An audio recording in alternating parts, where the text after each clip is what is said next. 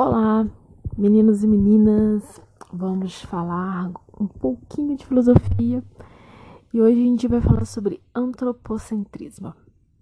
É, primeiro, né? O antropocentrismo, ele ali, ele surge no Renascimento como uma visão oposta ao teocentrismo. Teocentrismo era a visão dominante durante a Idade Média, que falava que tudo devia se voltar para Deus. A gente pode, por exemplo, eu sempre lembro desse exemplo que é as catedrais góticas, que são catedrais do período da Idade Média, que são sempre com elas são pontudas, porque elas têm que sempre tipo apontar para Deus. E o antropocentrismo, ela, geralmente as catedrais, né, as igrejas construídas nesse período, elas eram arredondadas, por causa que o antropocentrismo agora ele não vai valorizar, não que não valorize. Claro, a ideia ainda é importante, mas agora o centro da, da vida, do cosmos, das ideias, das produções artísticas não vão ser mais Deus e nem nada religioso, vai ser o homem. Porque antropocentrismo basicamente é isso, significa o homem no centro. É, o antropocentrismo ele vai ali surgir com o Renascimento. O Renascimento é a resposta cultural da Europa depois da Idade Média, mas principalmente depois da Peste Negra. Então, talvez é, eu sempre gosto de falar isso. Quando toda essa pandemia acabar, a gente consiga experimentar algum tipo de renascimento também, tanto cultural quanto é, filosófico artístico. Até porque a gente vive num período bem parecido com a Idade Média também, né? críticas, críticas, criticals. Mas continuando lá. É, como eu disse, ele surge depois da Idade Média, com o fim da peste negra. E agora, não mais Deus vai ser o centro das ações da época, mas vai ser o homem. Então, toda expressão cultural, toda a expressão filosófica, toda a expressão artística e todo o desenvolvimento histórico, ele vai ser voltado para o homem.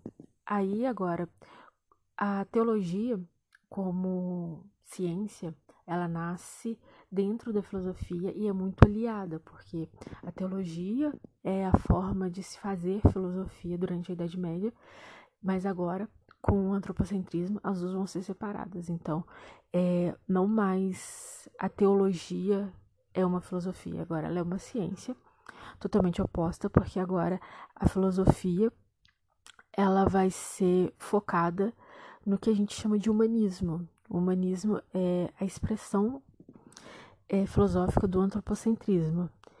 É...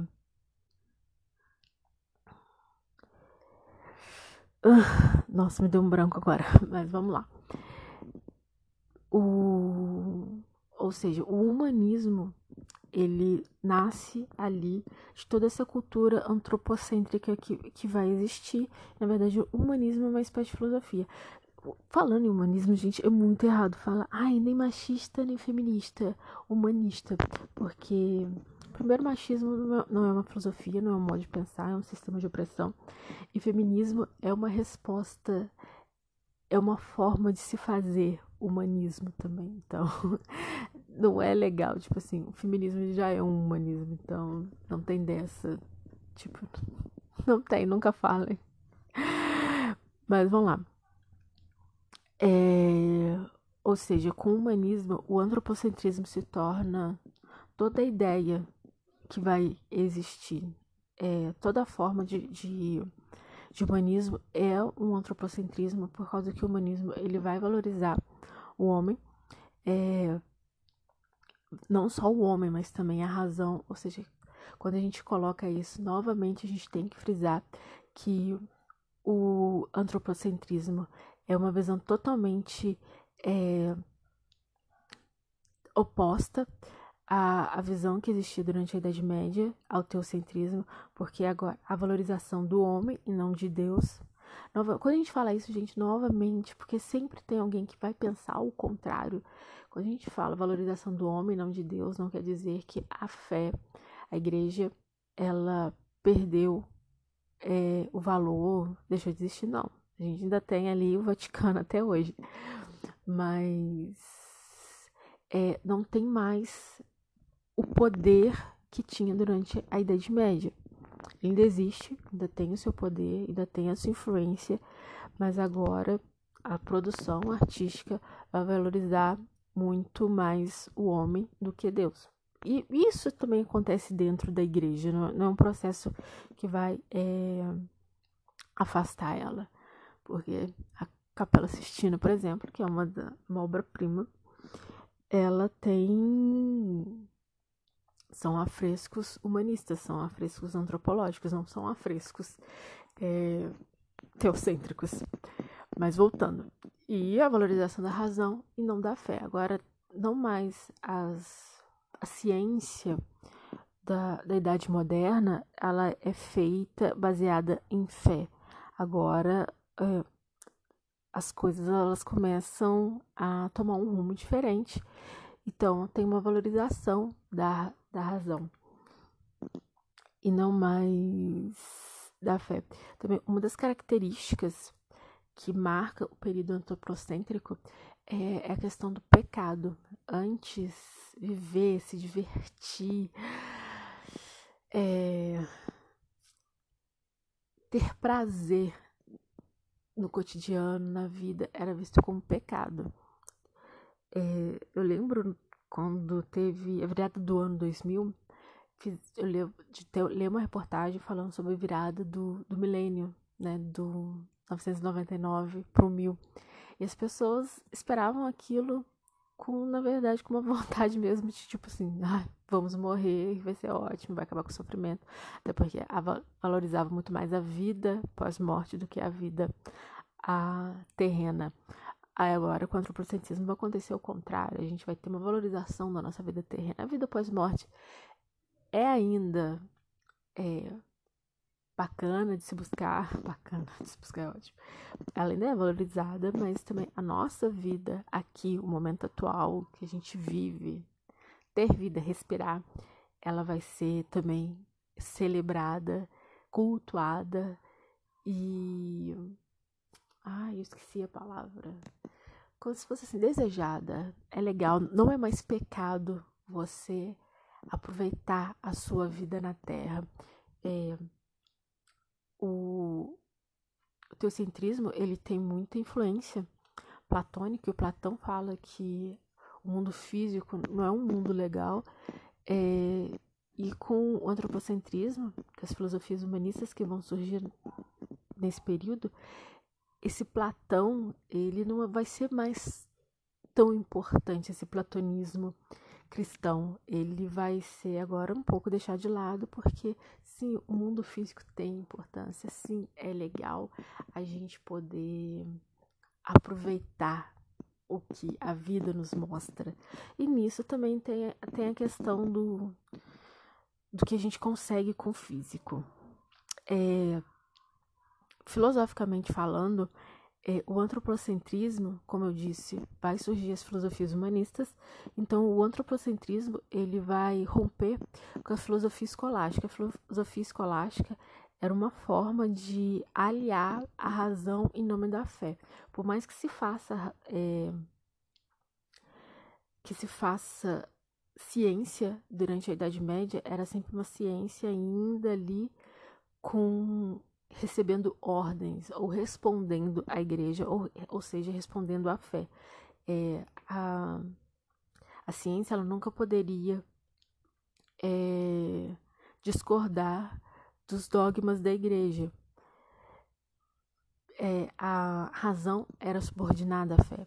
Então, agora com o antropocentrismo, é, não, não há mais essa, essa subordinação da razão com a fé, então a gente vai superar todo o pensamento escolástico existentes. É, as preocupações das filosofias humanistas é, vão ser o homem, a sociedade e a natureza. Não só são preocupações filosóficas, mas também são preocupações é, artísticas. É, então, o homem, a sociedade que ele vive e a natureza vão ser retratados novamente, não só nas produções filosóficas, mas também nas produções artísticas. É, é legal também a gente ver qual que é o pano de fundo histórico desse, desse período, porque é, com, com o antropocentrismo a gente vai ter a criação dos estados nacionais, é, lembra do feudalismo, né? Era o processo econômico, processo econômico não, era o meio de produção.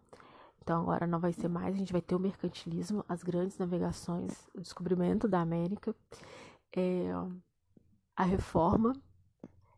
E, e, acho que a reforma é um grande marco do, do antropocentrismo, por causa que não mais a gente vai ter uma igreja única e forte, ela ali, ela sofre uma ruptura que é a criação do, da, das igrejas protestantes. Então, isso também, fato de agora a gente ter a valorização do homem é também uma consequência dessa dessa ruptura é, da unidade da igreja que abre caminho para construções de novas igrejas e o mercantilismo, nova, uma nova classe social se torna emergente, que é a burguesia, e a burguesia ela vai dar muito a burguesia ela vai apoiar muito esse novo período de que floresce com com agora a e é legal porque até chama Renascimento, né? Então, tudo que vai florescer agora, durante a Idade Moderna, com o homem colocado como centro das coisas, a burguesia ela vai apoiar muito isso. Até porque também ela começa a, a ser o que ela se tornou hoje. Tipo, é, o engatinhamento da, da, da burguesia começa ali. Então, se hoje a gente tem os estados burgueses vamos colocar que ela pode ser um pouco o antropocentrismo ser um pouco responsável por isso. Mas isso sou eu falando, não necessariamente tem comprovação científica. É só algo que eu sempre pensei que, tipo assim, sem, sem essa virada de chave da Idade Média para a Idade Moderna, a gente não teria hoje, a gente não seria o que é hoje. Isso é até lógico também, né? Mas enfim, ficamos por aqui e até a próxima.